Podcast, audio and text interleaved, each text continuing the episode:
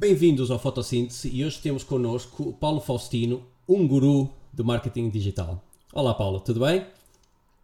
Olá Paulo, uh, tudo bem, exceto a parte do guru. Do guru, mas é assim, é... Mas... tu és um guru e... e... Ah pá, sabes, sabes que isso, olha, é, isso, isso até dá um tema interessante, porque sabes que eu sou muito anti esta coisa de agora usarmos a palavra guru para dizer mal das pessoas. Porque guru, na realidade, e na concepção da palavra guru, é o nível máximo de experiência, de conhecimento, de maestria que tu podes ter. Portanto, esta coisa agora de andarem a chamar guru uh, às pessoas quando elas, na realidade, não o são, é um bocadinho contraproducente e acho, acho idiota, vá, digamos assim. É verdade.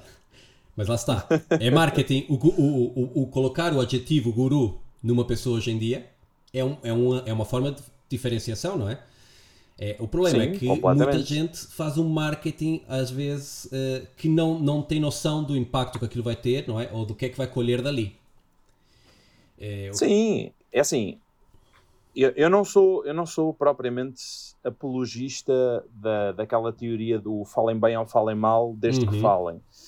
Uh, não sou muito apologista dessa metodologia Mercher-Romer de marketing, mas há, há, há quem seja, portanto, e continua a ser marketing. Mas para mim, marketing tem que ser bom marketing, Exatamente. porque não é todo um marketing que, que faz sentido ou que é interessante só porque as pessoas estão a falar de ti. Uhum. E tu, há uma coisa aqui que me chama logo a atenção, não é? Nós vamos aqui ao teu Instagram e tu tens a módica quantia de 166 mil seguidores. Quando tu não me pões fotos na praia, quando tu não me pões. Eh, quando nós somos aquele aspecto, ou que nós estamos tão habituados hoje a ver, que é o influencer. E chama-me a atenção por um motivo muito bom, que é tu és bom em marketing e és bom no teu marketing. E o que eu quero dizer com isto é que eh, em casa de Ferreira, espeito de pau isso é uma realidade, acho eu, em qualquer área. Eu, cada vez que tenho que entregar uma foto minha para uma palestra ou, ou para uma apresentação ou para um artigo, eh, acabo por apresentar um produto pior do que aquele que eu faço para os meus clientes. Mas tu tens um marketing muito bem estruturado e uh, aqui no Fotossíntese nós estamos sempre enquadrados e, há, e a ideia desse podcast é apresentar tudo aquilo que está à volta do negócio da fotografia, mas que não está diretamente ligado com fotografia. E é aqui onde o marketing digital hoje em dia tem um peso, pelo menos na minha estratégia de comunicação, na minha estratégia de marketing, vendas, tem um peso substancial. Porque acabou por ser um marketing que uh, há um custo bastante baixo face a outros meios tradicionais de marketing. Eu posso chegar diretamente a contactar com, meu, com a minha audiência. E aqui é onde eu acho que as pessoas cometem vários erros na, na criação da sua estratégia digital se tu tivesse que aconselhar hoje um fotógrafo, que tendo em conta, e eu vou dar aqui um cenário, que um fotógrafo acaba por ter uma área de atuação, uma zona, não é? Pode pontualmente, eu, eu abranjo aqui a zona de Lisboa, da Grande Lisboa, obviamente tenho clientes no Algarve, no Porto, mas eu tenho que adaptar o meu produto, ou temporalmente, ou vou estar esta semana no Porto, ou vou fazer esse trabalho e aproveitar e dinamizar, comunicar os meus retratos para ver se engario mais clientes. Como é que tu irias propor a um fotógrafo estruturar a sua comunicação digital? Olha, vamos, vamos começar pela primeira, pela primeira coisa que tu falaste. Uh, uma das coisas que eu, que eu defendo e onde eu bato, eu bato bastante nessa tecla, uh, é a questão de quem trabalha marketing tem que ser o seu melhor caso de estudo. Porque imagina, que lata é que eu teria para vender vamos imaginar, um curso a ensinar as pessoas, eh, a ensinar as pessoas a terem resultados com Instagram e elas chegam ao meu Instagram e eu tenho 2 mil seguidores. Uhum. Pá, isso, isso para mim não faz sentido. Não bata a bota com a perdigota. No sentido em que, imagina, tu és fotógrafo e queres vender fotografia e eu entro no teu perfil e eu não vejo que tu sejas um bom fotógrafo porque tu ou não publicas ou o que publicas não tem a qualidade que tu entregas aos teus clientes uhum. e por aí vai. E a questão é: as redes sociais hoje são um cartão de visita, ok? São o teu uhum. portfólio, são uma amostra daquilo que tu és capaz de fazer. E se tu não consegues mostrar aos outros o que é que tu és capaz de fazer, tu vais perder muitos negócios por conta disso. Portanto, se eu entro numa página de um fotógrafo e eu vejo fotografias incríveis, e eu sigo alguns fotógrafos no Instagram e vejo trabalhos excepcionais, pá, para mim acaba por ser um bocadinho de desilusão ou, ou acaba por não me interessar tanto trabalhar com um fotógrafo que não tem nas redes sociais um cartão de visita atrativo relativamente ao seu trabalho. Sim. Da mesma forma que alguém que quer trabalhar comigo em marketing digital ou com a minha agência e não vê em mim uh, esse potencial e não vê em mim esse tipo de trabalho, isso naturalmente iria, iria jogar mais contra mim do que a meu favor. Uhum. Uh, e depois há uma questão de coerência, né? Eu, eu, eu só ensino e só falo sobre as coisas que eu faço. Portanto, uh, imagina, tu, sei lá, agora, ah, Paulo, fala comigo, uh, vamos falar sobre TikTok Ads, por exemplo. Pá, eu nunca fiz, eu nunca fiz publicidade no TikTok. Uhum. Primeiro, porque o modelo de publicidade ainda não é um modelo 100% self-service e porque, em termos de valores, também é completamente fora. Uh, e, portanto, eu não vejo nisso um tema interessante para estar a falar neste momento, até porque eu não tenho essa experiência de uh, já ter feito, por exemplo, uma campanha no TikTok, uma campanha de anúncios pagos no TikTok.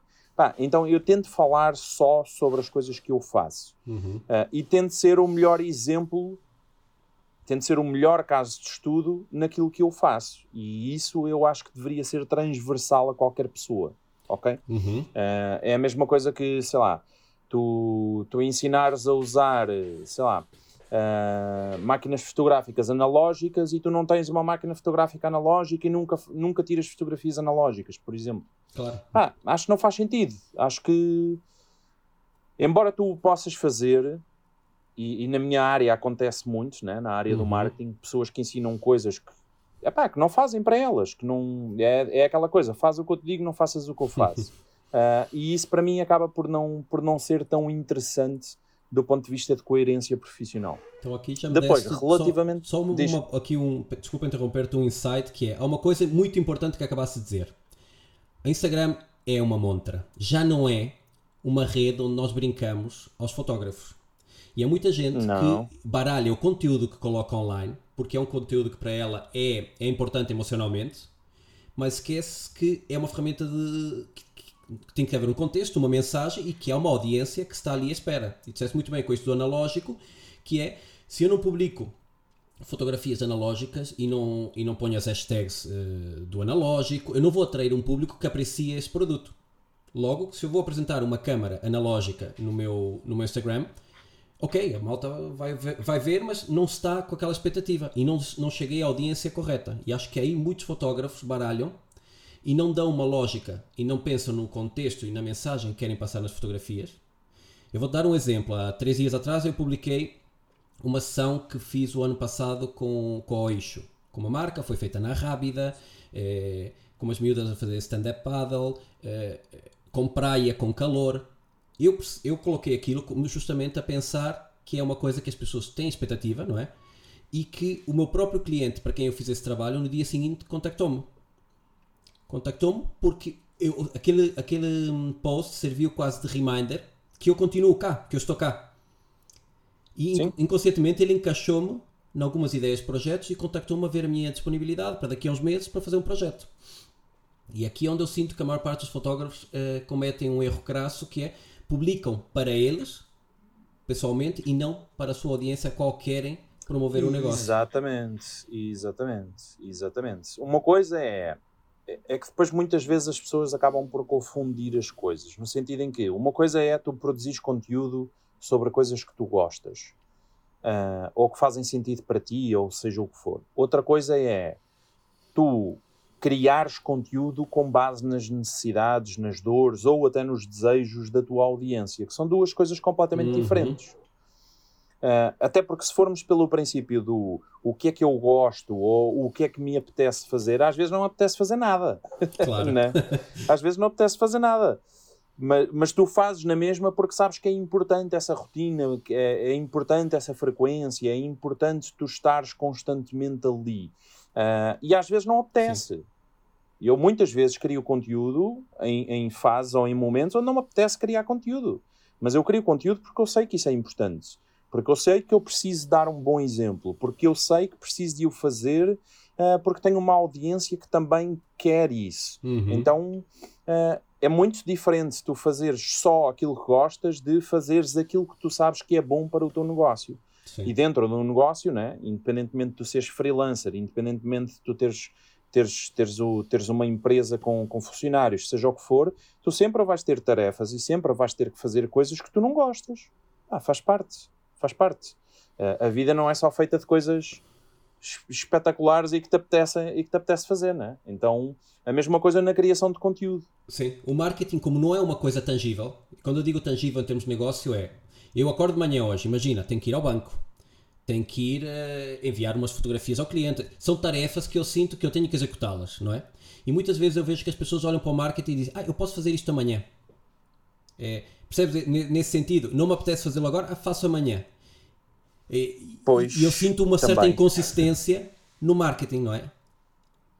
Sim, sabes que o marketing, o marketing, o marketing acaba por ser um bocadinho um patinho feio e isso percebe-se principalmente nos momentos de crise e nas grandes corporações. Quando tu tens um momento de crise uh, em que, por exemplo, tu baixas o teu volume de vendas, tu passas a ter algumas dificuldades, etc., onde é que as empresas cortam quase sempre marketing em primeiro lugar? No marketing. Uhum. Mas não cortam muitas vezes nas vendas, porque elas acreditam verdadeiramente, isto é um conceito que ainda está demasiado enraizado em Portugal, não só em Portugal, mas muito em Portugal, uh, de que o teu negócio vive pelas vendas, não vive pelo marketing. Quando na realidade as vendas vendem mais quanto melhor for o marketing que tu, que tu fazes e a comunicação que tu fazes. Portanto, as vendas, muitas vezes, e principalmente aquelas empresas que ainda trabalham com muitos vendedores na rua, etc., elas não entendem a importância de um bom marketing. Uhum. Porque, na realidade, aqueles vendedores todos vendem com maior facilidade ou acabam por gerar os resultados que geram muito por culpa do marketing da própria empresa e não porque eles são ótimos vendedores que andam na rua e vendem independentemente da empresa uhum. comunicar ou não comunicar. E na realidade isso não acontece, não é assim que funciona. Então o marketing acaba por ser um bocadinho o patinho feio e, e é um tipo de trabalho, tal como acontece com a fotografia, como acontece com, com o design, como acontece com a criação de conteúdo, etc., que tu tens acesso tão facilitado às coisas que qualquer pessoa acha que pode fazer. Sim. E isso, e isso cria um grande problema, que é, tu hoje, qualquer pessoa que saia de uma faculdade, compra uma máquina fotográfica e diz que é fotógrafo. Da mesma forma que qualquer pessoa sai da faculdade, compra um computador e diz que é marketer. Uhum. E são coisas completamente diferentes. Porquê? Porque uma coisa é tu seres muito bom e teres teres estudado, e quando eu digo teres estudado é teres feito formação na área, não necessariamente numa faculdade, mas, mas estudares, acompanhares, praticares uh, e teres essa experiência profissional.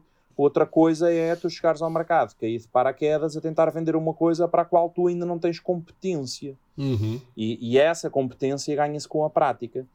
Mas isto são tudo áreas que acabam por ser. O acesso é tão facilitado, né? é, é aquele tipo de cliente de ah, ok, mas vocês, vocês vão gerir as nossas redes sociais. Ah, mas para isso eu não preciso, eu já tenho acesso ao Facebook e ao Instagram.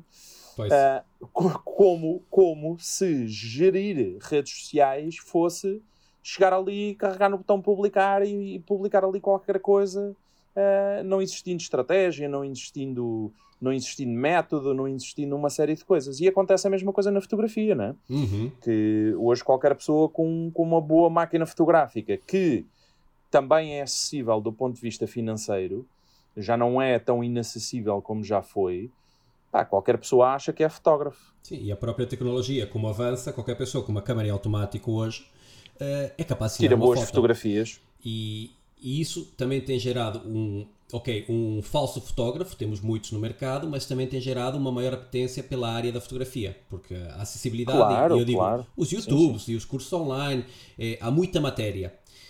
E falta alguma estruturação desse conteúdo. Tu tens um post muito bom no Instagram que diz feed organizado não paga as suas contas. Bom conteúdo sim, ok?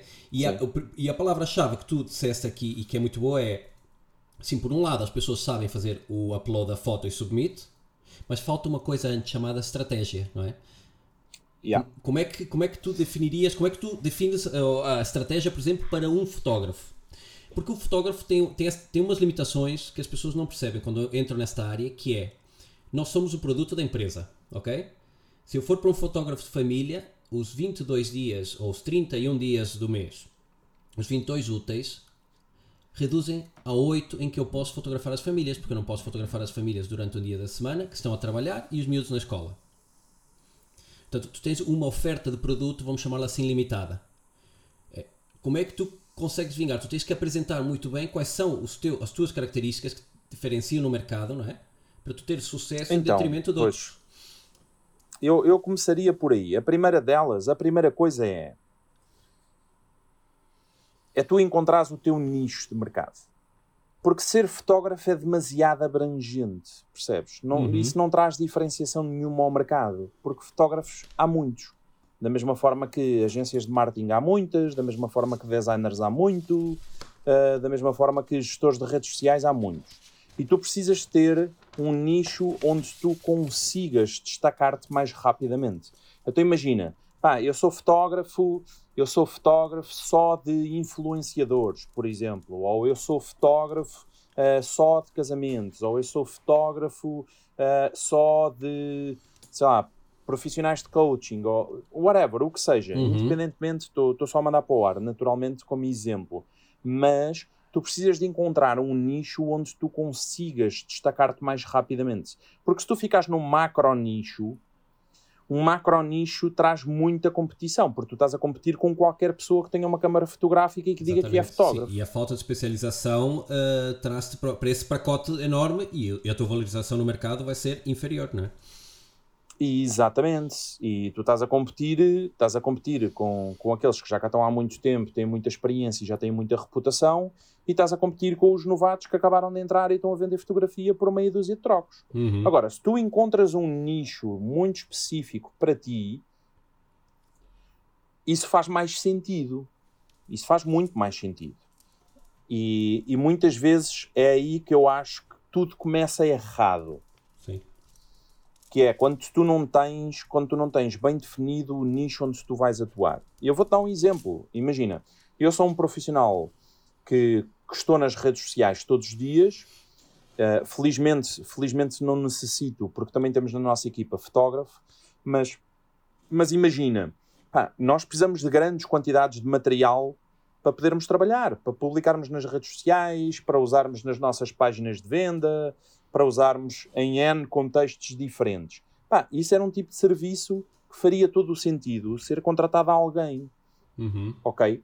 Mas ser um fotógrafo especializado nesse tipo de coisas. Olha, faço fotografia de profissionais uh, ou de influenciadores digitais uh, e depois dentro desse nicho tu encontrares o teu subnicho. Porque uma coisa é trabalhares um influenciador, uh, por exemplo, na área da moda, que está sempre a fazer looks e a tirar fotos na rua, etc.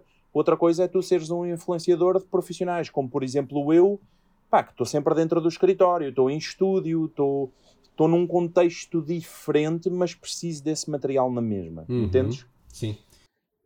E encontrares essa tua praia faz todo o sentido. Portanto, tu quando determinas aqui nicho, já me estás a dizer que um, uma máxima que eu tenho que é a mim não me interessa o volume de seguidores que eu tenho. A mim me interessa que o meu nicho esteja integrado nos meus seguidores.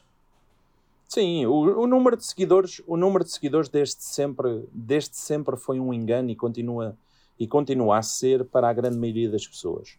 É uma métrica importante, é uma métrica que diz, uh, é uma métrica que fala por si.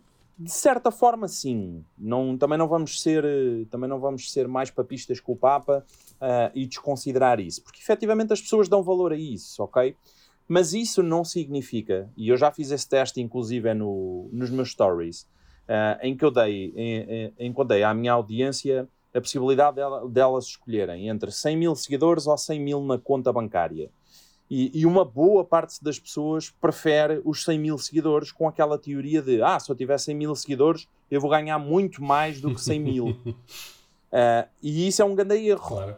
Porquê? Porque o, porque as pessoas confundem uma coisa que eu também, tam, também tenho falado bastante, especialmente na, no Clubhouse, uh, onde eu tenho passado algum tempo ultimamente, que é, uma, que é tu não confundires ser ou ter influência a ser popular. São duas coisas diferentes. Uma coisa é tu seres, é conseguires influenciar, seres influenciador e conseguires influenciar os outros. Outra coisa é tu seres popular. Uhum. Porque o que não falta no Instagram é gente com muitos milhares de seguidores que não consegue vender nada. Sim. E é aí que tu percebes que a pessoa é popular. Ela não é uma influenciadora. São coisas diferentes. Porque este termo do influenciador acabou por se banalizar, né? de certa forma. Uhum. Mas na realidade, influenciador é alguém que consegue influenciar a tomada de decisão de outra pessoa. Sim, sobre o consumo quer de um pela sua, ou, ou de um serviço. Quer pela, Exatamente, quer pela sua credibilidade, quer pela, pela sua autoridade, quer pelo respeito que os seguidores têm pela opinião dessa pessoa e por aí vai. Uh, e quando tu tens essa capacidade, tu és um influenciador, porque tu consegues direcionar essas pessoas para onde tu achas que faz sentido direcioná-las. Outra coisa é tu seres popular, são, são duas coisas completamente diferentes. És popular, as pessoas conhecem-te, mas tu lhes disseres, é pá, compra isto, elas mandam-te dar uma volta. Claro. que são, são duas coisas muito diferentes. Sim, né? e, e, a própria forma, aliás, como constróis o conteúdo também tem um peso importantíssimo nisso, não é? Porque eu vejo influencers. Muito. Vou dar um exemplo banal, mas vais perceber.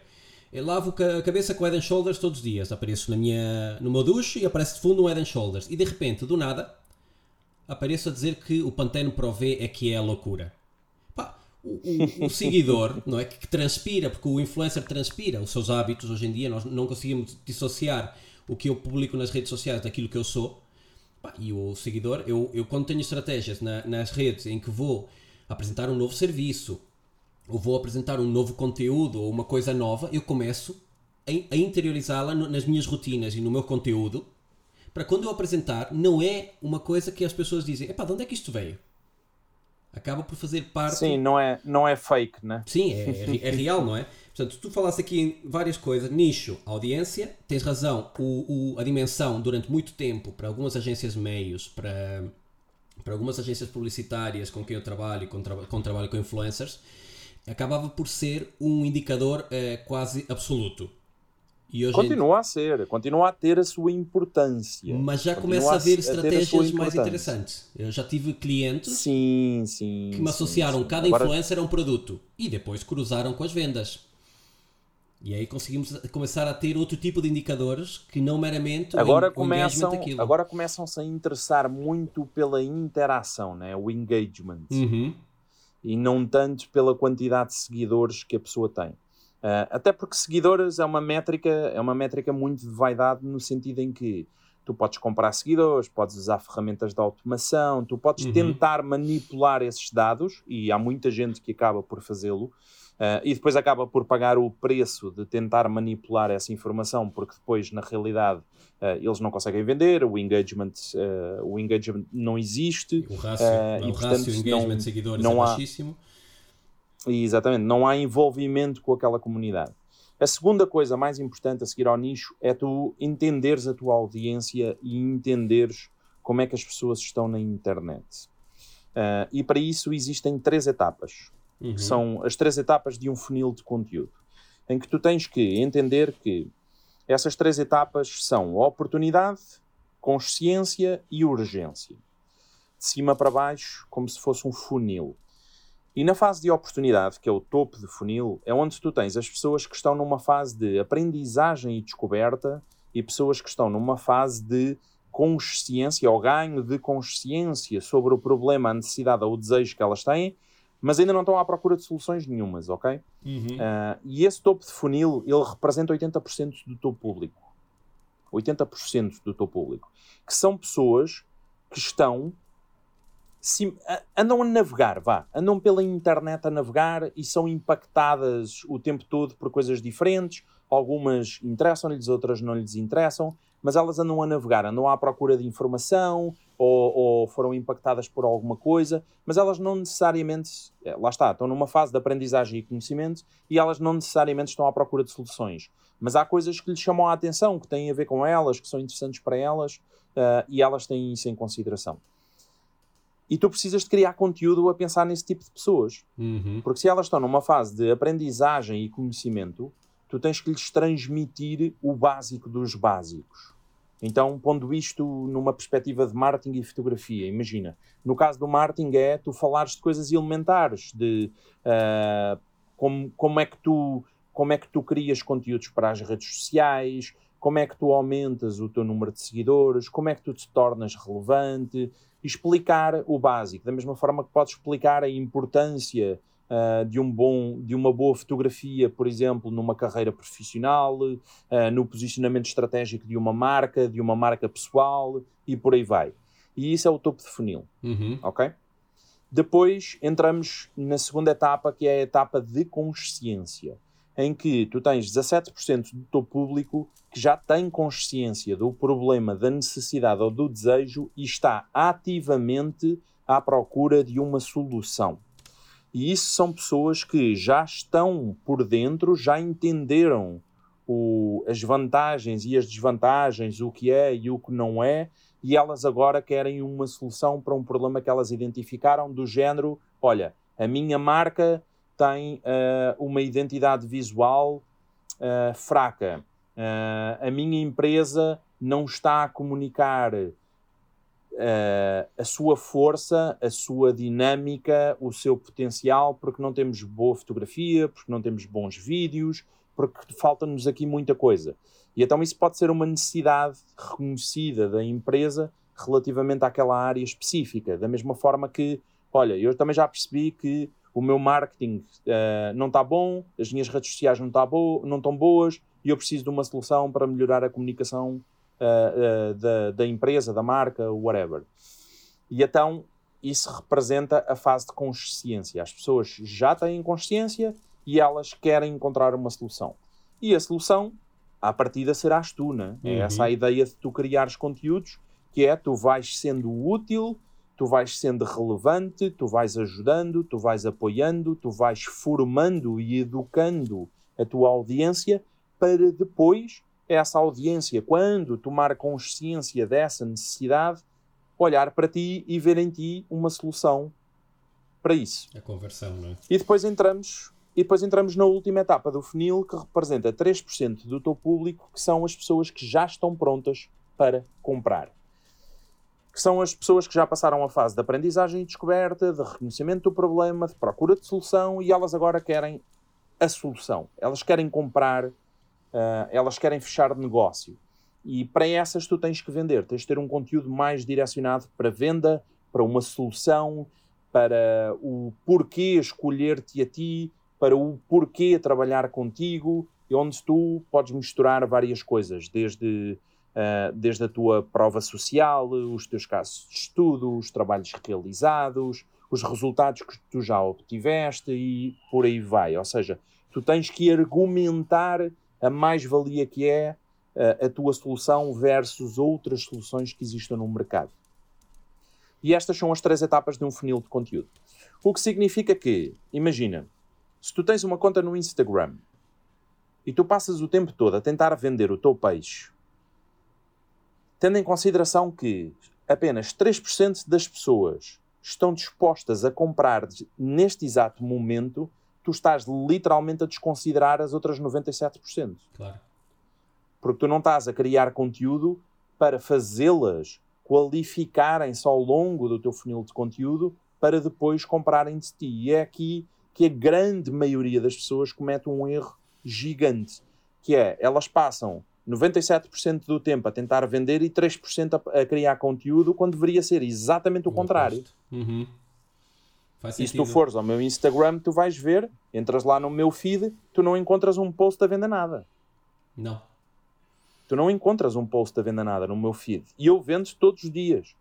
Não, porque okay? o, que tu, o que tu me transmites a mim, o que tu para mim és, és uma autoridade digital.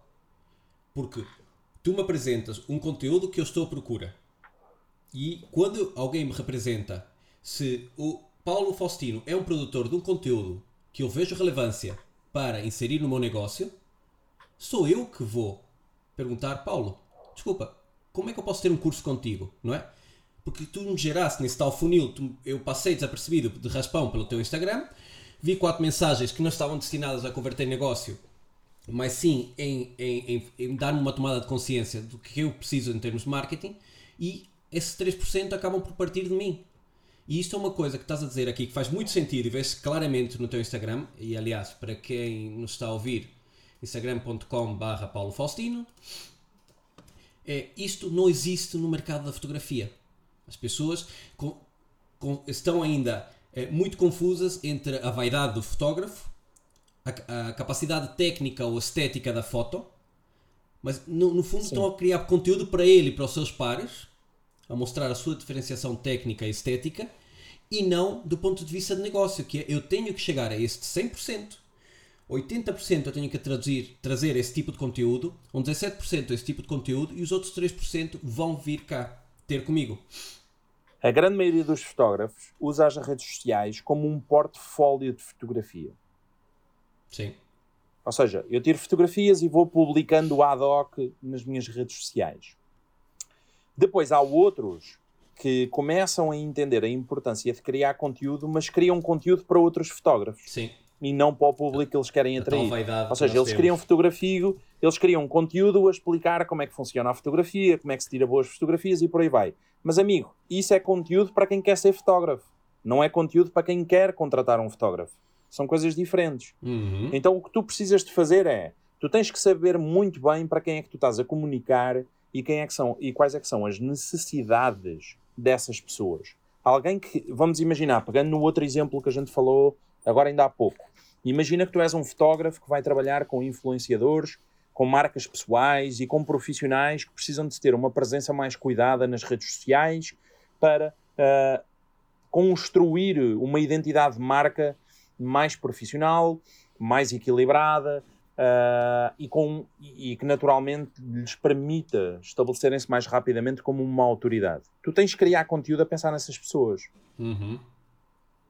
Ou seja, tu tens que criar conteúdo que explique porque, porque é que a imagem, porque é que a imagem é importante, porque é, de que forma é que a fotografia é importante numa marca pessoal ou num influenciador, uh, a importância de eles trabalharem bem esse posicionamento para serem reconhecidos no mercado como uma autoridade, para terem material não só para partilharem nas redes sociais, mas para colocarem nas, nas suas páginas de vendas, nas páginas dos produtos ou dos serviços que eles comercializam, para terem bom material para quando são convidados para dar uma palestra, poderem se apresentar com uma fotografia profissional uh, e, que, e que passe a mensagem de autoridade que eles pretendem e por aí vai. Ou seja, Tu, em vez de estás a ensinar os outros a fotografar, tu tens que ensinar os outros o poder da fotografia Sim. e a importância. Ou, ou, se tu fores fotógrafo de casamentos, porque é, que, porque é que as pessoas precisam de um bom fotógrafo de casamentos? Meu amigo, porque se tudo correr bem, e, e a ideia é essa, tu só te vais casar uma vez na vida, uhum. né? Sim, e vais-se arrepender Portanto, tu tens... se ficarem más as fotos. Portanto, tu tens, tu tens uma oportunidade de, de conseguir criar e, e, e, poder recordar ao longo do tempo uh, aquele momento único que tu viveste na tua vida. Portanto, se tu tiveres um mau fotógrafo, ou se tiveres má fotografia, má vídeo e por aí vai, pá, a experiência não é a mesma. Tu não vais conseguir recordar o momento da mesma forma. Tu não vais ter bom material para pôr uns quadros em casa. Tu não vais ter bom material para partilhar com os teus convidados. Uh, enfim, ok? Então tu tens que vender essa ideia. É essa ideia que tu tens que vender e não a ideia de, olha, se carregares neste botão, se fizeres isto, se usares estes presets no, no, no Photoshop, etc., consegues. Pá, não, porque isso tu estás a ensinar outros fotógrafos, não estás a ensinar quem, te vai, comprar, quem vai comprar o teu produto. Sim, o que é que diferencia o teu trabalho e, e, como é que isso vai influenciar a vida do teu consumidor, não é? E isso para mim eu, eu, eu chamo-lhe valorizar o teu trabalho, porque carregar num botão todos sabemos. Isso não, não há dúvida. Aliás, nós nos conhecemos, uh, se não estou em erro, num evento de marketing digital, Sim. no qual eu montei lá um, um stand e tirei fotos a cento, cerca, cerca de 190 pessoas. E eu tirava duas fotos por pessoa. Uma foto sem dizer nada, não é? E levei com toda a bagagem que aquela pessoa tinha em termos de fotografia, estamos a falar de um nicho eh, que trabalha com marketing, portanto, que já sabia o peso da, da fotografia, e eu a seguir dava Sim. quatro dicas e tirava uma segunda foto. É, normalmente, quando eu vou fazer o meu marketing, as pessoas assumem logo aquilo que tu fazes. Ah, é fotógrafo. Olha, ele é um fotógrafo, mais um fotógrafo, obrigado, fico com o teu cartão. É, tem umas luzes, tem uma câmera e depois é uma questão de pricing e tem um portfólio online. E eu lá tive uma taxa de conversão brutal porque eu consegui mostrar lá a minha forma de trabalhar, que é o meu elemento diferenciador e que não passa muitas vezes só pelo, pelo resultado final. Ou melhor, para chegar àquele resultado final, o, o, próprio processo de construir a fotografia é diferente, porque eu me apercebi nessa especialização no retrato de que as pessoas um, ehm, ficam desconfortáveis, ficam fragilizadas, ficam com a autoestima em baixo quando estão em frente a uma câmera, não é? E aprendi a trabalhar isso. E isso é uma coisa que eu não te consigo colocar é, no, no, num texto sobre o meu trabalho. E acho que aqui pegaste, já falamos no nicho, já falamos na forma de como entender e criar a oportunidade, a consciência e, e, e essa conversão. E agora, a especialização para o nicho, para ti é uma coisa importante? Eu vou-te dar um exemplo. Eu fotografei um autor em Portugal, a editora ficou maravilhada com aquela fotografia e quando foi ao meu site viu umas miúdas em biquíni, porque eu fiz um catálogo. Uma pessoa que já tinha comprovado a qualidade do meu trabalho, que estava satisfeito com o trabalho, quando chega ao site e vê que eu fazia mais coisas do que aquela, parece que desvalorizou o produto que eu já o tinha servido. Por exemplo, se eu der um exemplo de um fotógrafo que faça arquitetura, retrato e gastronomia, aconselhas a envolver todas estas áreas no mesmo Instagram? Ou, por exemplo, diversificar em três contas para três nichos distintos, com, com estratégias distintas de comunicação? É assim, sendo, sendo partindo do princípio que estamos a falar de duas ou três personas completamente diferentes, faz sentido tu separares ok? Uhum. Imagina que eu, imagina, eu falo de marketing digital, eu vendo cursos de marketing digital, eu vendo consultoria, mentoria de marketing digital e eu agora decido, sei lá, fazer um curso de criptomoedas, ok? Uhum. Epá, se calhar aquilo vai jogar mais contra do que a favor no tipo de perfil que eu tenho neste momento. Primeiro, é uma audiência completamente diferente, é uma persona diferente, são necessidades diferentes, Pá, e aquilo vai chocar com o meu público. Porque o meu público não quer consumir aquilo. Claro. Ele quer consumir marketing digital. Da mesma forma que um público que se interessa por fotografia, imagina, fotografia de marca pessoal, se calhar não se interessa por fotografia de gastronomia, né? Uhum. Se calhar a pessoa quer ver outros contextos, ela quer entender de que forma é que ela pode tirar partido. Por exemplo, eu vou-te dar um exemplo que para mim é dos mais básicos, dos mais crassos, dos mais elementares e que a grande maioria das pessoas nem sequer se atenta, nem sequer pensa. Imagina, tu precisas de fotografia para quê? Precisas de fotografia para fazer thumbnails para as tuas redes sociais, para fazer thumbnails do YouTube, para fazer thumbnails para N situações diferentes, onde, onde tu podes, onde tu podes e deves estar presente, a tua imagem pode e deve estar presente, e a grande maioria das pessoas nem sequer se atenta a isso. E tu, para fazeres isso, precisas de um fotógrafo. Uhum. Precisas de um fotógrafo para estar ali e tirar as 300 fotografias em posições diferentes, com coisas diferentes nas mãos, a, a, apontar para aqui, a apontar para ali, a fazer caretas, seja o que for, porque tu em algum momento vais gravar um vídeo, vais escrever um texto, vais fazer alguma coisa e tu vais precisar de um thumbnail e aquelas fotos vão ser super úteis. Que é uma coisa que a gente faz bastante aqui, que é, ok, vamos para o estúdio, pá, e ficamos aqui 10, 15, 20, 30 minutos a fazer caretas e a apontar para aqui, a apontar para ali, a tirar fotografias à toa, porque nós vamos precisar desse material para depois usarmos nas nossas redes sociais. Uhum. Da mesma forma que eu preciso de fotografia, por exemplo, para colocar no cabeçalho de, de uma landing page, para colocar no cabeçalho de uma página de venda, para colocar em N outras circunstâncias.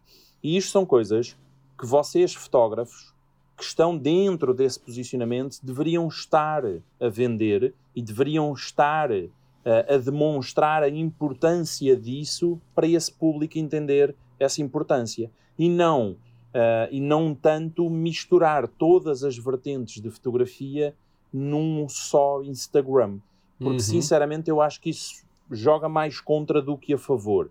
Porque esta questão do ser uh, Sabes que isto antigamente era uma grande mais-valia, né? Antigamente era Sim. uma mais-valia nós termos profissionais que eram multifacetados e sabiam fazer um bocadinho. O canivete suíço. E agora, E agora estamos numa era em que as pessoas não querem profissionais que sabem fazer tudo, querem profissionais que sabem fazer bem uma coisa. Especializados, sim. Isto, yeah, isto mudou muito. Mas, isto mas mudou deste muito uma, deste uma dica aqui anos. muito, muito importante, que é, eh, o fotógrafo pode criar marketing até na própria criação do seu produto. Porque no fim do dia, o fotógrafo vai, imaginemos, eh, em termos de gestão de uma empresa, vai, tem uma- um, um custo de deslocação, umas horas a fotografar, umas horas a editar e coloca em cima, em cima disso o valor do seu trabalho. Agora, eu sinto que tenho muitos clientes que a preocupação deles é mas isto vai servir para o que eu quero? E às vezes nós podemos produtizar o mesmo produto de várias formas. Por exemplo, eh, sessão de acompanhamento redes sociais. E tem um volume de fotografias que dão para um, um espaço temporal para fazer eh, X publicações por dia. E colocam ali as palavras-chave, redes sociais. Eh, há, há- há há, hum, fotógrafos que têm, por exemplo, um voucher que se chama voucher a voz. Ok, é igual ao voucher família. A única diferença é que desperta na atenção às pessoas da nossa faixa etária, que já deram, acho que tudo aos nossos pais de, de- nos anos e que já estamos esgotados em termos de ideias. E se é uma coisa que os deixa feliz é dar-lhes um conceito de uma sessão fotográfica em que eles vão fotografar só com os netos. Portanto, acho que falta um pouco mais da- dos fotógrafos. Eh, Às vezes demoram a comunicar muito com o cliente e chegarem a um acordo em relação ao produto que eles têm para oferecer ao, ao cliente e a expectativa do cliente. E acho que aí podiam melhorar um pouco mais e adaptar mais certos produtos a certas utilizações. Independentemente Sim, completamente, completamente. E tu falaste aí numa coisa super importante que é vocês, enquanto fotógrafos, usarem o vosso próprio trabalho na forma como vocês comunicam. Imagina, tu vais fazer um post para vais fazer um post para uma rede social ou vais gravar um vídeo para o YouTube. Pá, utiliza uma foto profissional tua para usares, por exemplo, na thumbnail desse post nas redes sociais ou nesse post ou nesse vídeo no YouTube e tu pôres o teu próprio trabalho dentro desse contexto de criação de conteúdo que tu estás a fazer para a tua própria marca. Uhum. Que eu é acho que é super importante. Sim, é e essa questão que tu tocaste também das redes sociais, eh, por exemplo, é uma coisa, e, e eu acho absurdo, eu nunca fui impactado, nunca fui impactado por um fotógrafo que venda um serviço de criação de conteúdo fotográfico para redes sociais. Uhum. Nunca, nunca fui impactado. Pá, e estamos a falar de. Eu tenho Facebook desde 2008 ou 2009. uhum. Portanto, estás a ver. Tô, tô. E, Pá, aliás, como é que não há fotógrafos a vender serviços direcionados a este tipo de pessoas? Eu comecei com isso há muito pouco tempo atrás. Aliás, eu tinha um projeto, para além de conheces um projeto que são os retratistas, depois eu tenho um projeto a título pessoal, não é? que me dá uma margem mais artística, que direciona-se a outro nicho. E tenho outro projeto que se chama Tasty Shots, que é um projeto dedicado à fotografia de gastronomia. Fotografia, cobertura de evento e vídeo. E esse projeto, toda a comunicação comercial dele, estrutura-se nisso. Hoje em dia, eh, na gastronomia, há uma necessidade de, de apresentar os produtos e temos já até packs que incluem vídeo vertical, takes, clips pequeninos, 15 segundos, já preparados para alimentar stories. Uma vez que o story acaba por ser Exatamente. mais orgânico. Portanto, essa especialização eu acho que é o futuro. E eu estou aqui a dar um dos É meus. super importante, pá. Isso é super importante. E tu consegues ir buscar isso para N contextos diferentes. né? Uhum. Nós estamos a falar aqui de, de redes sociais, mas podemos ir buscar N outros contextos completamente diferentes, né? Sim, sim, qualquer área da Mas fotografia. tu tens que procurar, tens que procurar o teu nicho especificamente. Imagina, em vez de seres um fotógrafo de qualquer coisa, é pá, seres um fotógrafo, imagina, sou fotógrafo de carros, ok? Uhum. E, e o teu foco é servir todos os stands automóveis, todos os pequenos e médios stands automóveis que existem em Portugal, pegares nas viaturas deles, ires para um contexto ah, que para ti faça sentido e tirares fotografias profissionais para que eles consigam vender os carros mais rapidamente. Pá, a fotografia vende, meu. Nós sabemos disso. Tu vais a um restaurante, tu escolhes a comida pela fotografia. Claro. Aliás, tu, Tu passas num centro comercial, num centro comercial, num food court, tu, tá, tu vais almoçar, tu não sabes onde é que vais almoçar. Como é que tu Yeah, escolhes, tu escolhes pela fotografia. Pela imagem. Tu escolhes pela fotografia. Tu vais, a um, tu vais a uma loja online de decoração, tu escolhes pela fotografia. Tu vais a uma loja de roupa, tu escolhes pela fotografia. É Sim. assim que funciona, ok? No mundo digital, tu escolhes tudo pela fotografia ou pelo vídeo. Porque não há outra forma de ver, né? Uhum. Ou, ou, ou, ou é fotografia ou é vídeo, ponto. Epá, pode ser um fotógrafo, imagina. Pá, és um fotógrafo que só faz fotografia para produtos em lojas de e-commerce. Pá, tens tantas áreas que hoje têm uma demanda tão grande.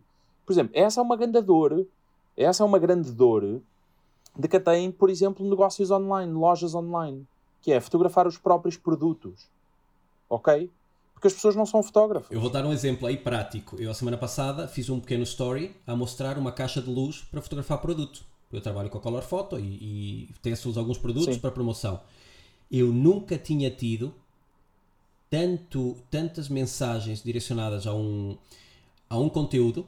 Este- Esteve ao mesmo nível de quando eu fotografei o Rodrigo Santoro e eu publiquei, claro, tive dezenas de mensagens de mulheres a dizer que se eu precisasse de trabalho pro bono como assistente estariam lá.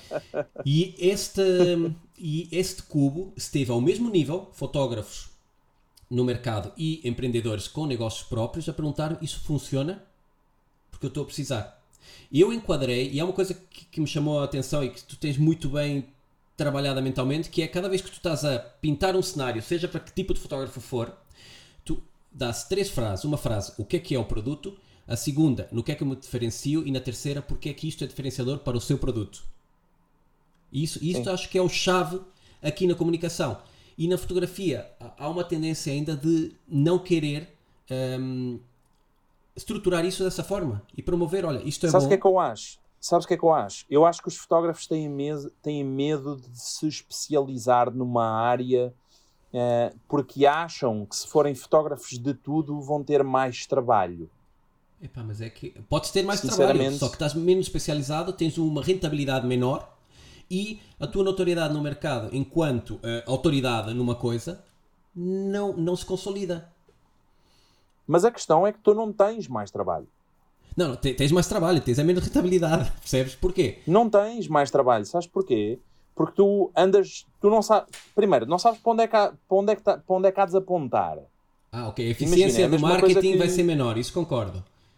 Imagina, tu vais, sei lá, imagina, é a mesma coisa que tu estares, sei lá, numa carreira de tiro e tu estás a disparar para todo lado. E depois tens ao lado um fotógrafo que só dispara para o alvo. Epá, qual tu achas, qual é que tu achas que vai acertar mais vezes no alvo?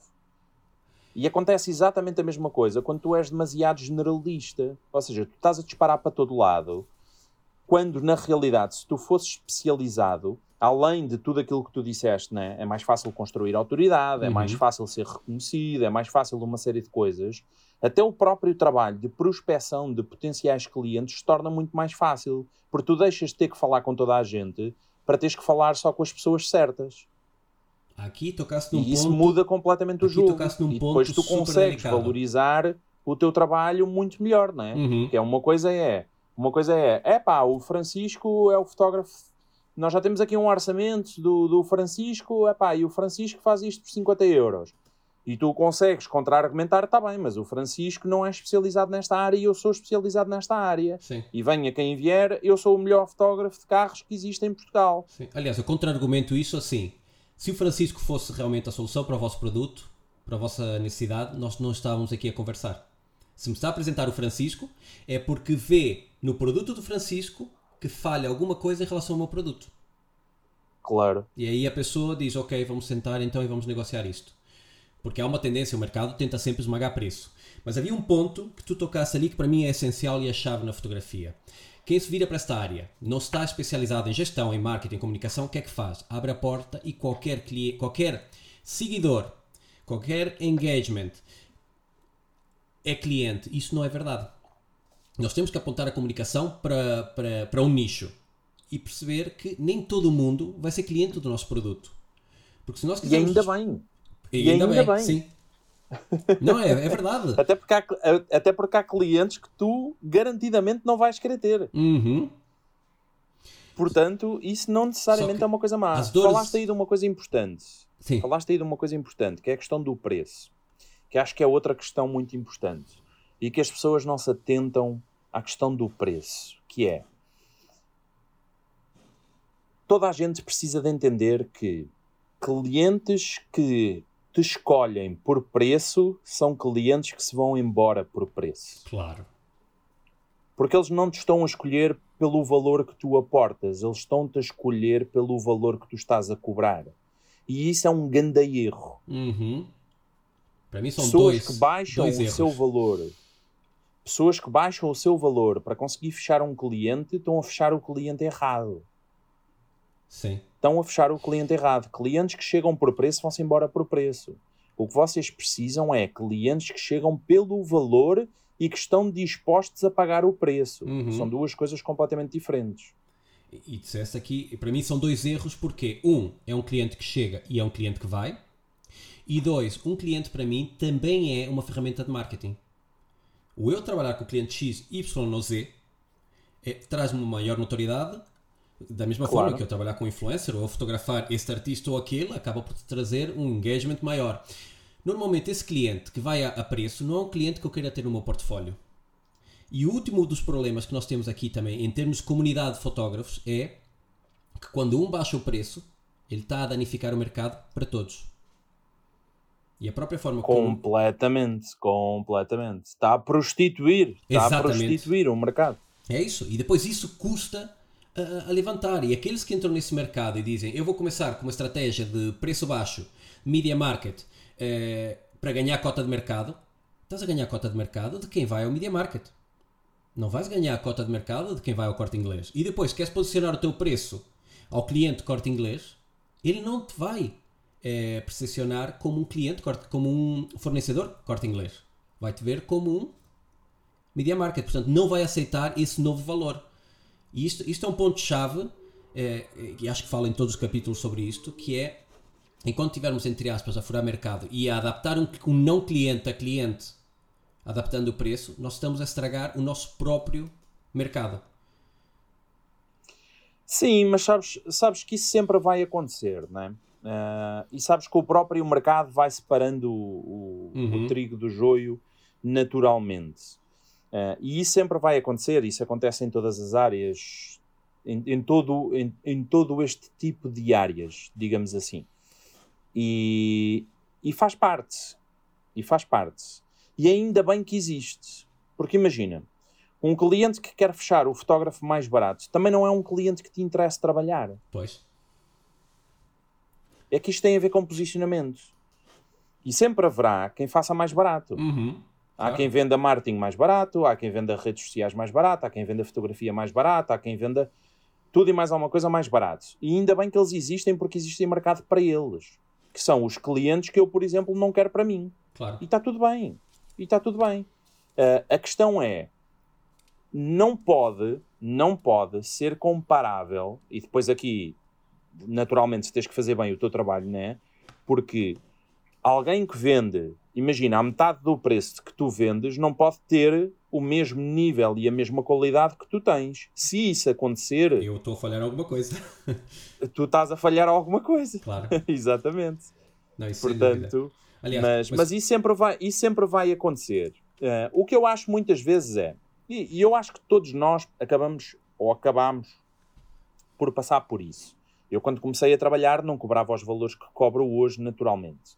E, e isso faz parte também, e aqui em defesa de quem vende mais barato, eu acho que isso também faz parte do progresso, né? é o Porque processo. tu não sentes conf... Claro, tu, porque tu não sentes confiança, porque tu não tens autoridade, porque não, tu e não, não só. tens caso de E do ponto de vista do cliente, tu não, tu não, não dás a taxa de sucesso que dá, a taxa de sucesso que davas na altura do marketing dele não é a taxa de sucesso que dás hoje. Tu ganhaste uma experiência, não é? Exatamente. Maior e tu estás a dar um produto melhor.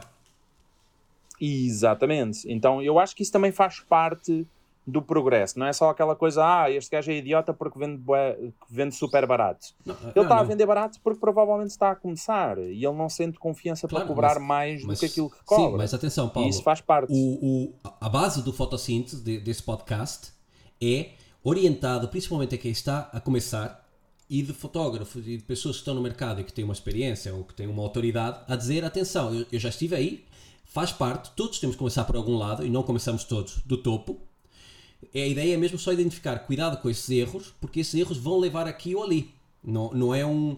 Não estou aqui a fazer uma crítica, só estou a tentar alertar a Claro. atenção. Não se orientem, não, não diferenciem o vosso marketing pelo preço, porque isso pode ser a vossa ruína.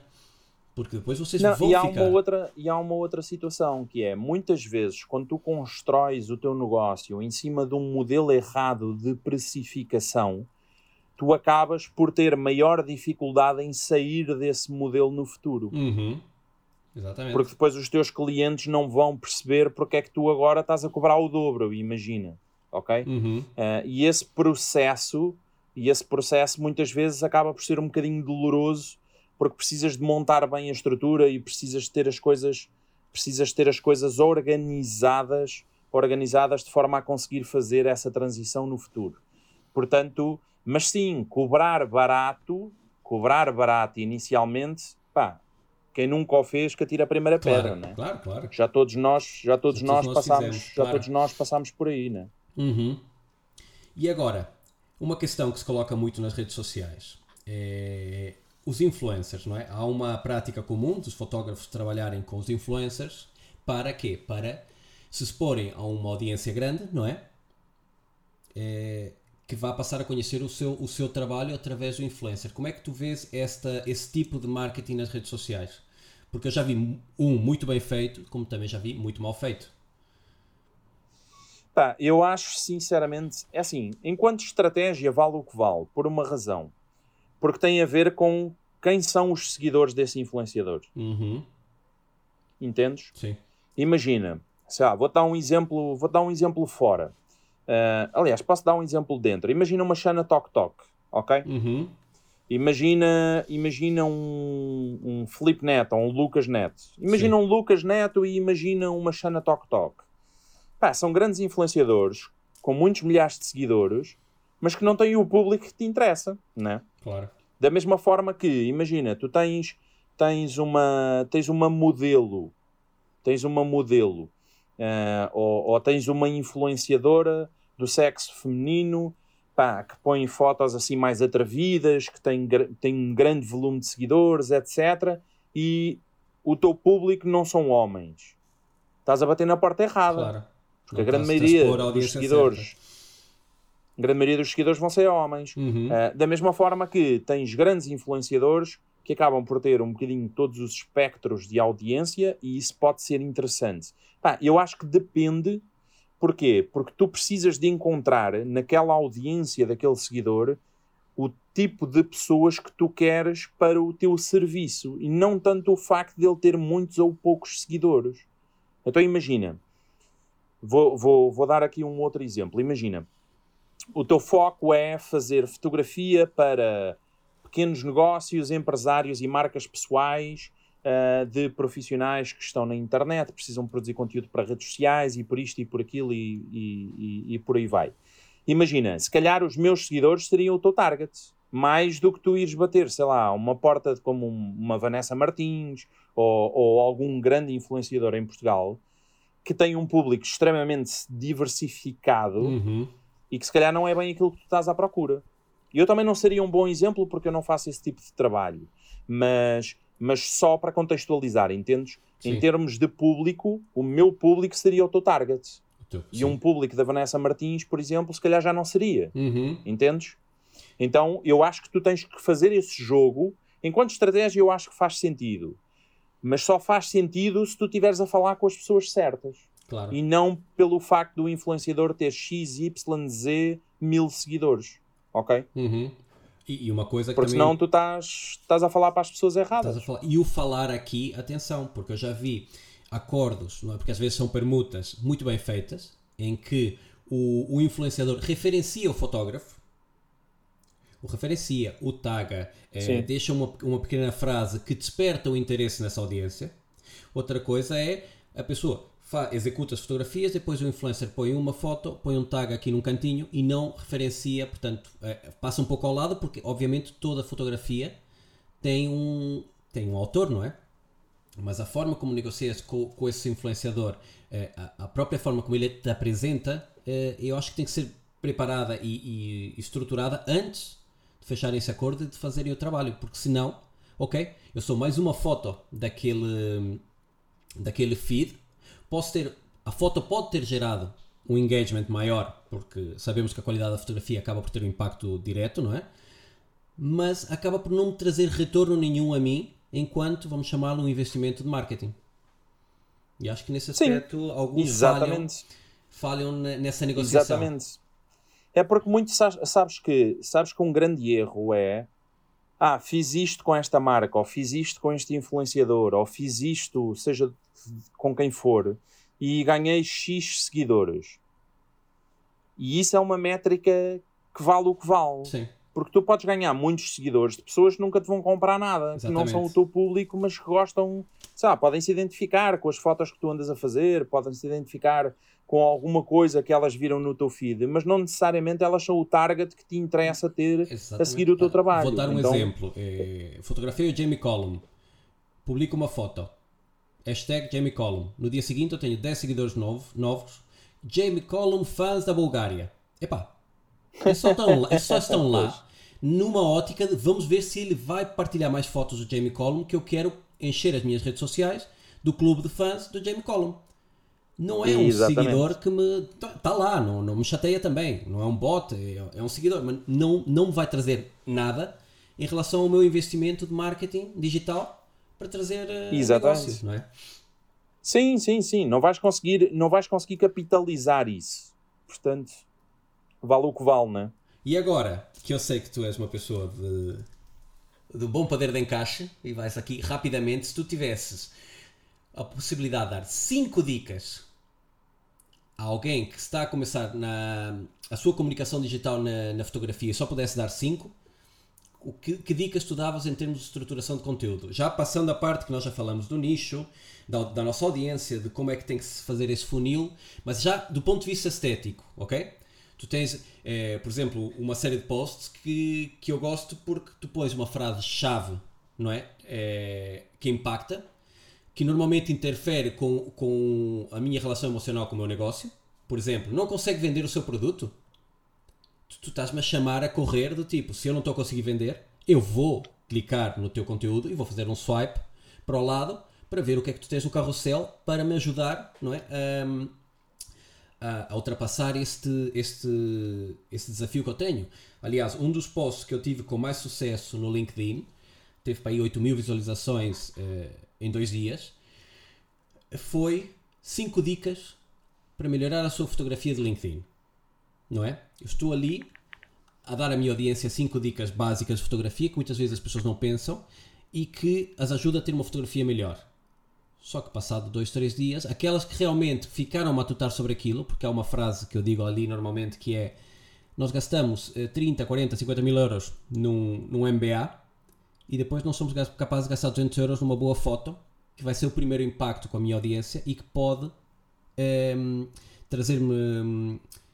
Isso é uma ótima analogia. É, é eu ponho essa frase no fim, eu digo: atenção, o retrato corporativo tem dois objetivos principais. Ok? Um é o primeiro impacto, e, e, já está provado que tem uma força tal que alguns países proíbem a utilização de fotografia no CV, é automaticamente excluído.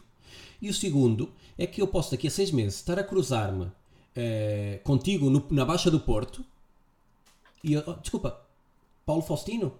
Epá, olha, eu tenho seguido as tuas dicas e a minha empresa queria eh, contratar-te para uma formação de 400 colaboradores e de repente estás a gerar uma lead só porque a pessoa te reconheceu na rua. E eu no fim desse vídeo explico essas duas coisas e depois é, é uma questão de tempo. E é aquilo que tu dizias, eu, as pessoas foram ver o vídeo por uma questão de altruísmo e oportunidade, esta pessoa vai, vai me ajudar a melhorar algo, e depois uma percentagem pequenina toma consciência e depois a converte. Portanto, yeah. em termos da forma do conteúdo, que cinco dicas tu darias a um fotógrafo do tipo, ok, faça um post, um post eh, intervalado com texto e, e carrossel, Pá, vídeo... Não sei, se, não sei se consigo passar cinco, mas vamos lá. Uh, a primeira coisa que tu tens que entender, uh, a primeira coisa que toda a gente tem que entender é o post, o post tem que chamar a atenção. Ok? Uhum. O primeiro slide, o primeiro frame, a capa do vídeo, a thumbnail, seja o que for, a primeira coisa que vai impactar a pessoa tem que chamar a atenção. Porquê? Porque, ao contrário do que muita gente pensa, as pessoas não consomem o conteúdo no teu perfil. Elas consomem o conteúdo quando esse conteúdo aparece no feed delas. Uhum. Ok? Sim. Então a forma delas interagirem com o conteúdo é no feed. Elas não vão lá ao teu perfil ver os posts e ver se aquilo está tudo bonitinho. Elas não fazem isso.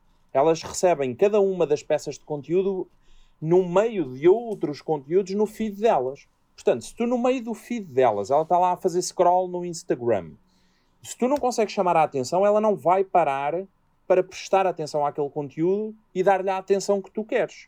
Então a primeira coisa é, tu tens que usar uma chamada marcante, Uhum. ok?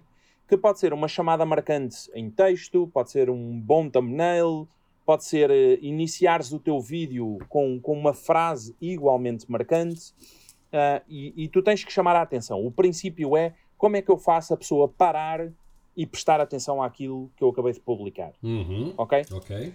Não confundir chamada marcante com clickbait, Sim, ok? sim, Porque sim. click, click, clickbait tu acabas por defraudar as expectativas de quem segue o teu trabalho. Porque a pessoa é atraída por, por aquela frase, mas depois o conteúdo ah, é uma porcaria ou não tem nada a ver com a frase que tu colocaste no início e a pessoa ah, tende a sentir-se desiludida por isso. Então não confundir uma chamada forte com clickbait, que são duas coisas completamente diferentes. Depois, tu tens que construir uma narrativa que possa manter a pessoa ali o máximo de tempo possível. E quando tu crias conteúdo, o conteúdo é sempre sobre o teu público e nunca sobre o teu umbigo. Uhum. Então esquecer aquelas coisas de ah, porque eu sou formado aqui, porque eu já fiz acolá, porque eu já trabalhei com este, porque eu já estudei ali, porque, eu- porque ninguém quer saber disso para porra nenhuma, ok? As pessoas querem saber é como é que tu lhes podes acrescentar, Acrescentar valor, valor.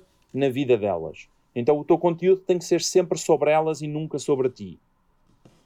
Ok? Uhum.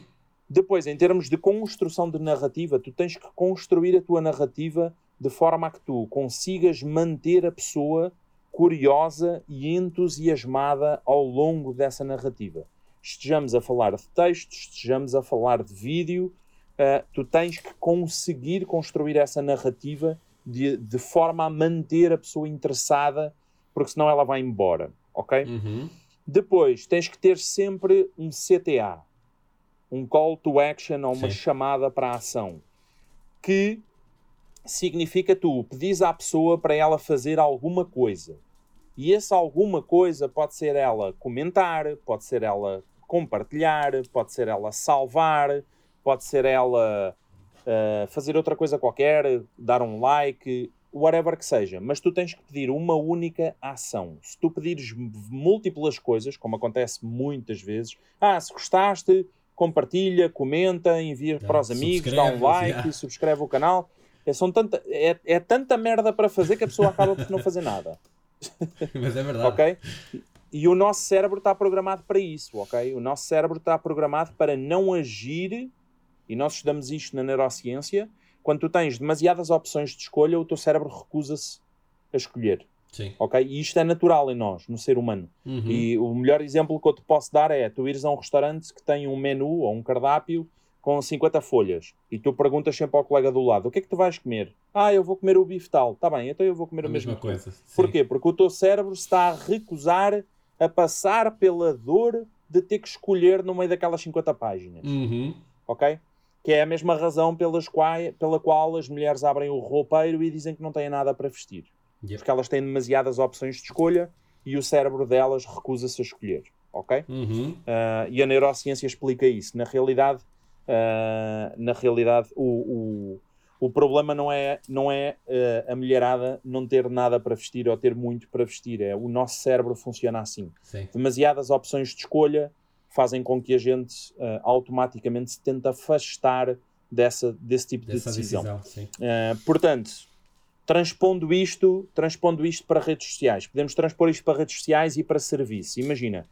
uh, e agora vou-te dar aqui uma dica, agora vou-vos dar aqui uma dica, uma dica extra que eu acho que pode fazer uma grande diferença no vosso trabalho, que é quando vocês apresentam um orçamento ao vosso cliente, primeiro, não dar demasiadas opções de escolha, mas também Uhum. não dar poucas opções de escolha.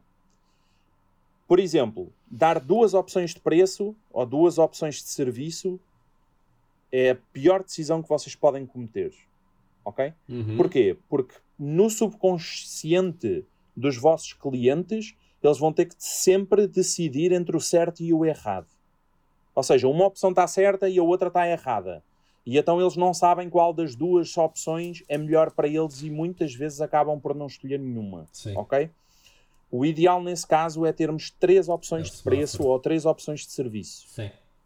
E regra geral, a maioria dos clientes vai para a opção do meio. O centro. Sempre. Portanto, a opção do meio tem que estar precificada para servir, ah, para servir essa ancoragem e, e para ser naturalmente a opção mais rentável do vosso negócio, ok? Uhum. Portanto, isto é um extra, isto é um extra. Não, não, mas faz, faz Eh, todo sentido. vou- Aliás, eu tenho estruturado assim uns vouchers em S, M e U, L, ok? Diferencia-se no tempo, número de fotos, no acabamento e no preço, obviamente. E, é- e aquilo que Sim. estás a dizer faz, toda a razão, faz todo sentido, que é... Eu vou ser o forreta que dá um voucher S? Não. É, é, não é? E as pessoas acabam por ter uma tendência sempre para ir para o M, que é sentem que não estão a gastar o valor máximo, tirando alguns clientes que querem realmente, não, quero dar o melhor. Sim, sim, uma- sim, mas, sim, mas sim. que é uma percentagem eh, ínfima, não é? E realmente o M tem que ser o vosso produto. E, e du- duas opções, concordo contigo. Já tentei e foi uma dor. É, é porque, a porque no subconsciente da pessoa uma está certa e a outra está errada. Sim. E é assim que funciona. Ah, e, ela, e ela nem tem consciência disso, ok? Isto, Uhum. isto acontece ao nível do subconsciente. Sim. Portanto, não é uma coisa consciente. Ah, e, portanto, a pessoa acaba por não escolher porque ela, ela não quer escolher entre o certo e o errado. Percebes? É a mesma coisa que jogares no preto e no vermelho. Sim. Ah, uma está certa, a outra está errada. E, e é sempre uma situação desconfortável. Uhum. Ah, mas pondo isto no contexto de, de criação de conteúdo, a mesma coisa quando tu pedes à pessoa para ela realizar uma ação. Tu tens que pedir uma ação, Sim. ok? Tu nunca deves pedir múltiplas ações, porque senão a pessoa não vai fazer nada. Então, se tu queres que ela faça alguma coisa, tu tens que lhe dizer para ela fazer, epá, ou, fa- ou no caso, se tu quiseres que ela comente, podes abrir uma pergunta. Neste caso, finalizar o teu conteúdo com uma pergunta, Sim. do género, epá, isto também já te aconteceu a ti, também já viveste isto, isto faz sentido para ti. Sempre que tu colocas uma pergunta, tu trazes, abres o diálogo para as pessoas E as participarem, pessoas têm uma, comentarem. têm uma e- necessidade de se envolverem, não é? Com o conteúdo. Sim, sim, sim, sim, completamente, completamente. Se tu não perguntares nada, nada acontece, ok? É assim Uhum. que funciona. Ah, a mesma coisa quando tu pedes para compartilhar ou para salvar, ou seja o que for. Se tu não pedires, e, e- e- e nós, humanos, somos muito assim. Sim. Ou seja, se tu não pedires à pessoa para ela fazer, ela não vai fazer. Uhum. Então tu tens que pedir, ok? Há muita gente que, que me aborda, ah Paulo, como é que eu sei eh, o que é que faz mais falta às pessoas, ou o que é que elas querem ver, ou seja, pergunta-lhes. Claro. A única forma de tu saberes é pergunta-lhes. Porque se tu não lhes perguntares, elas nunca te vão dizer. Mas se tu perguntares, garanto-te, elas vão dizer. Sim. Só, só pode É a mesma coisa com pergunta, os- Claro. É a mesma coisa com os depoimentos. Por exemplo, como é que eu arranjo depoimentos e cases do meu trabalho? Pede. Pede. Se tu pedires, as pessoas dão-te. Se tu não pedires, elas proativamente nunca vão chegar ao pé de ti e dizer-te: Olha, gravei este vídeo de depoimentos porque acho que vai ser útil para o teu negócio. Isso nunca vai acontecer. Não.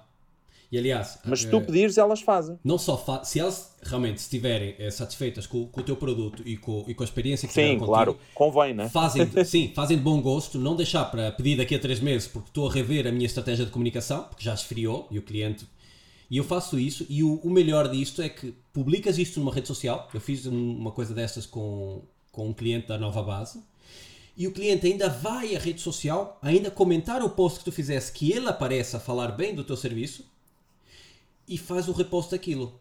Tipo, pá, que melhor marketing do que ter um cliente a falar ativamente nas redes sociais sobre o nosso trabalho. E isso para mim tem tido um resultado pá, brutal, mesmo. Importantíssimo. Sim, opá, e eu faço muito isso, por exemplo, nos stories.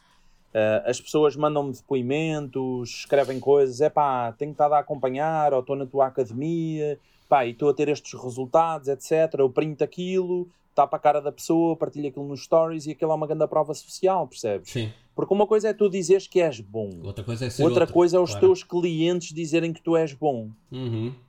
que são duas coisas completamente diferentes. E naturalmente, essa prova social, de tu teres os outros a dizer que tu, que o teu trabalho é bom, que aquilo que tu ensinas uh, dá resultado, que, que, tu melhoraste este ou aquele indicador, uh, ou que tu passaste a usar fotos profissionais e o teu Instagram começou a crescer, ou seja o que for, isso joga tudo a teu favor e isso é super importante de aparecer também nas tuas redes sociais.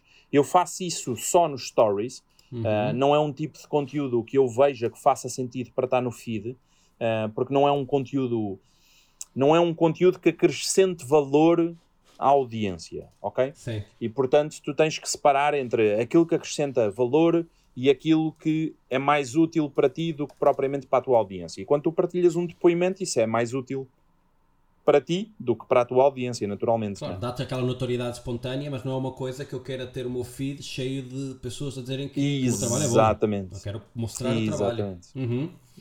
Exatamente. Epá, e basicamente é isto. Ok. E basicamente é isto. Posso acrescentar aqui mais duas, se calhar mais uma ou duas coisas. Sim. A primeira delas é frequência. Uhum. Frequência. E, e, ainda há pouco tempo nos stories falei sobre isso. Não há nada mais poderoso do que tu conseguires fazer de forma frequente e consistente a mesma coisa todo o santo dia. E eu até disse, uma pessoa que seja frequente e consistente bate qualquer pessoa que seja naturalmente criativa. Uhum. Ok? Sim. Bate. E o melhor exemplo que nós temos uh, à nossa frente é Cristiano Ronaldo versus Leo Messi, né? Sim. Em que tu tens um Leo Messi que é naturalmente criativo, naturalmente fora de série, mas depois tens um Cristiano Ronaldo que trabalha o que nenhum jogador de futebol no mundo trabalha e consegue naturalmente uh, superar, superar uh, o Leo Messi em muitas, muitas coisas. Uh, porquê? Porque esse trabalho consistente, frequente, pá, é, é meio caminho andado para daqui a 10 anos não haver ninguém que seja capaz de competir contigo. Sim. É um trabalho sim, de consistência. E, e, isso, e isso é muito importante. Uh, então, estes dois aspectos são muito importantes: frequência e consistência. Uh, e como última dica, não ter, não ter o medo, não ter o medo de ser repetitivo. Isso a repetição... é uma coisa que, que eu tenho recomendado e que tens toda a razão e por favor explica para as pessoas perceberem, porque elas olham para o, o fotógrafo, quase como, olha para o seu feed como uma galeria e esquece que as pessoas viram aquelas fotos há um ano atrás. Pode não ser a audiência que está a ver agora.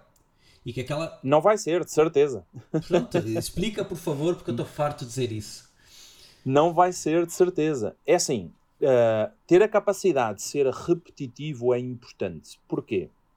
Primeiro, porque a repetição é a mãe da maestria ok? Uhum. Tu tornas-te mestre numa coisa se tu trabalhares todos os dias e repetires a mesma tarefa todos os dias. É, pegando novamente no exemplo, é, é, a mesma coisa que tu teres um Cristiano Ronaldo todos os dias a treinar para ser melhor jogador de futebol. É óbvio que se tu perpetuares isto no tempo, isto pode não fazer sentido agora para ti, mas se tu perpetuares isto no tempo, em alguém que passa 15 anos, 20 anos da sua vida a fazer a mesma coisa todos os dias e a melhorar 1% ao dia, daqui a 20 anos não há ninguém que consiga competir com ele.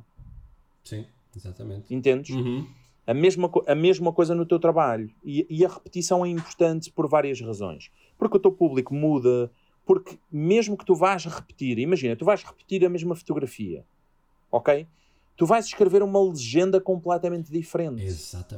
Daqui a um ano, uhum. daqui a dois anos tu vais ver as coisas de uma perspectiva diferente, tu vais fotografar de uma forma diferente, tu vais fazer tudo de uma forma diferente. Eu, se pegar num conteúdo que eu publiquei há dois anos e que faça sentido ainda hoje, eu pego naquele conteúdo e eu vou escrever uma legenda completamente diferente para aquele claro. conteúdo hoje do que eu escrevi há dois anos atrás. Claro, porque voltando porque ao, eu hoje ao tenho início, um outro conhecimento. Sim, e não, e não só, e voltando ao início da nossa conversa, porque tu tens uma estratégia e tu tens uma necessidade de comunicar o teu produto, ou o teu serviço, ou o que for, de uma certa forma para aquele nicho que tu tens hoje.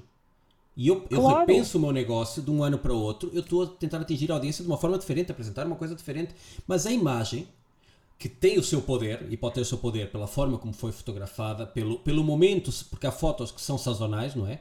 Eu não vou pôr fotos de malta na neve agora, Agora ponho fotos de malta na praia, que é o que todo mundo quer em casa, quer ir para uma praia, não é? Estamos todos confinados em casa, estamos a sair do inverno, Sim. e eu noto que há muito mais engagement. Eu posso pegar uma foto minha do Nelson Évora e publicá-la hoje e pode ter 200 likes. Se eu publicar num dia que ele pisar pódio, vai ter mil likes. Porquê? Porque a minha Ah, audiência sim, está sensibilizada é, o nacionalismo, o patriotismo, é, é mil e uma coisas, não é? Mas o que é certo é que as pessoas vão interagir de uma forma distinta com aquele conteúdo naquela, naquela altura. E essa repetição não tem, não tem um problema. Temos que deixar de olhar para o Antes Instagram. pelo contrário, antes pelo contrário, antes pelo contrário, porque tu, tu estares o tempo todo a recordar a tua audiência sobre determinadas práticas, sobre determinadas coisas que para ti são o cerne da questão, né? Uhum. Isso é ótimo, porque tu, tu vais conseguindo interiorizar no teu público esse conceito, essa ideia, ok? Sim. Uh, então, eu, por exemplo, eu bato muito na, na, na, tecla da importância de produzir conteúdo, porque, epá, porque para mim não há outro caminho. Só existe o caminho do marketing de conteúdo, ponto final, parágrafo. Porque tudo aquilo que tu vês na internet é conteúdo. Aquilo que nós estamos a fazer aqui é conteúdo. Quando tu gravas um vídeo, quando tu tiras uma fotografia, quando tu gravas um podcast, quando tu escreves um texto, é tudo conteúdo. É. Portanto, a internet só existe porque existe conteúdo. Porque não há nada na internet que não seja conteúdo. Então, o único caminho é o conteúdo. E eu bato nesta tecla repetidamente, na tecla de criar conteúdo. Porque, primeiro, é uma coisa que para mim faz sentido, que eu vejo que é o caminho para, que eu já fiz esse caminho para, e, e tu estares constantemente a bater nessa tecla faz sentido. Porque é a tua bandeira. Entendes? Sim, sim, sim. Então, sim, sim. para um fotógrafo é a mesma coisa. Pega na tua bandeira epá, e repete. Tem a capacidade de repetir uh, esse conceito e tu podes falar sobre a mesma coisa de 100 formas diferentes. Portanto, não tens que falar as 100 vezes da mesma maneira. Claro. Podes falar 100 formas diferentes sobre a mesma coisa. Vais atingir aquela audiência que já cá estava de forma diferente e aquela nova audiência vai passar também a ver aquele, aquele conteúdo. Exatamente. E porque nós não podemos passar o dia a gerar conteúdo, devemos produzir algum conteúdo próprio, eu, eu sinto isso no, no meu trabalho, mas nós temos que reaproveitar aquele esforço que já temos de portfólio e podemos dar aquilo contextos distintos e passar mensagens Exatamente. distintas à, à nossa audiência. Exatamente. Muito bem, eu com estas É dicas uh, penso que já temos aqui muita coisa e agora para fechar o nosso programa gostei desse capítulo do fotossíntese, sinto que tenho uma lacuna no meu marketing digital e quero aprender mais. Paulo, que formações tu tens? É, presenciais agora acredito que não tenhas nada, mas normalmente quando acaba um confinamento o que é que há presencial, o que é que há digital, o que é que para quem não está a ouvir do Brasil possa uh, contratar online para e, e acredito que também vais lá presencialmente, cá, como é que estão Sim, estruturados os teus cursos e qual é, seria aquele que indicarias ou que recomendarias mais a uma audiência de fotógrafos? Olha, uh, sinceramente, nós neste momento não temos nenhum curso presencial agendado, não temos nada marcado uh, e muito provavelmente só teremos para, para 2022 e, e também ainda não sei em que moldes, porque vamos reestruturar muitas coisas também com base naquilo tudo que nós fizemos, uh, tanto em 2020 como em 2021. O melhor produto que nós temos neste momento e que para mim é um grande diferencial no mercado é a nossa Academia de Marketing Digital, que está no endereço academia de marketingdigital.com e que é a nossa academia e que tem mais de 250 aulas práticas de marketing digital em vídeo mas tem também resumos, tem áudios, tem slides, tem workbooks, tem uma comunidade incrível. Neste momento já são mais de 2 mil pessoas que estão focadas ali em melhorar os seus negócios, em melhorar o seu marketing digital e, portanto, é de longe o, a, minha, a minha recomendação. Tem um preço de entrada super acessível porque o nosso propósito é exatamente esse: é tornar este conhecimento acessível a qualquer pessoa, a qualquer negócio que queira levar o seu negócio, a sua marca, a sua carreira para o próximo nível. Ok. Acho que ficaram todos esclarecidos. Irei colocar também o link da academia na, na descrição deste podcast. E agora só me resta, Paulo, agradecer, agradecer teres aceito o convite e, e teres passado toda essa informação que certamente vai ajudar a muita gente a repensar o seu marketing, ou melhor, a começar a pensar o seu marketing nas, na, nas redes digitais e perceber que aquilo não é só uma galeria do nosso produto ou do nosso ego, mas sim uma forma de comunicar e que tem vantagens hoje em dia. Aliás, não é real sequer pensarmos eh, numa comunicação tradicional e não pensar na digital. Por isso, mais uma vez, Paulo, muito obrigado. E Obrigado eu, foi um prazer. Que, pronto, que este confinamento acabe e que voltemos a ver-nos por aí e que possamos voltar é à normalidade. Um é grande verdade, abraço. É verdade, obrigado. E fica bem. Obrigado eu pelo convite e fiquem bem. Se precisarem de alguma coisa, estou a dispor também nas minhas redes sociais, portanto, vemo-nos por aí. Ok, obrigadíssimo. Obrigado a todos por nos ouvirem e até a próxima.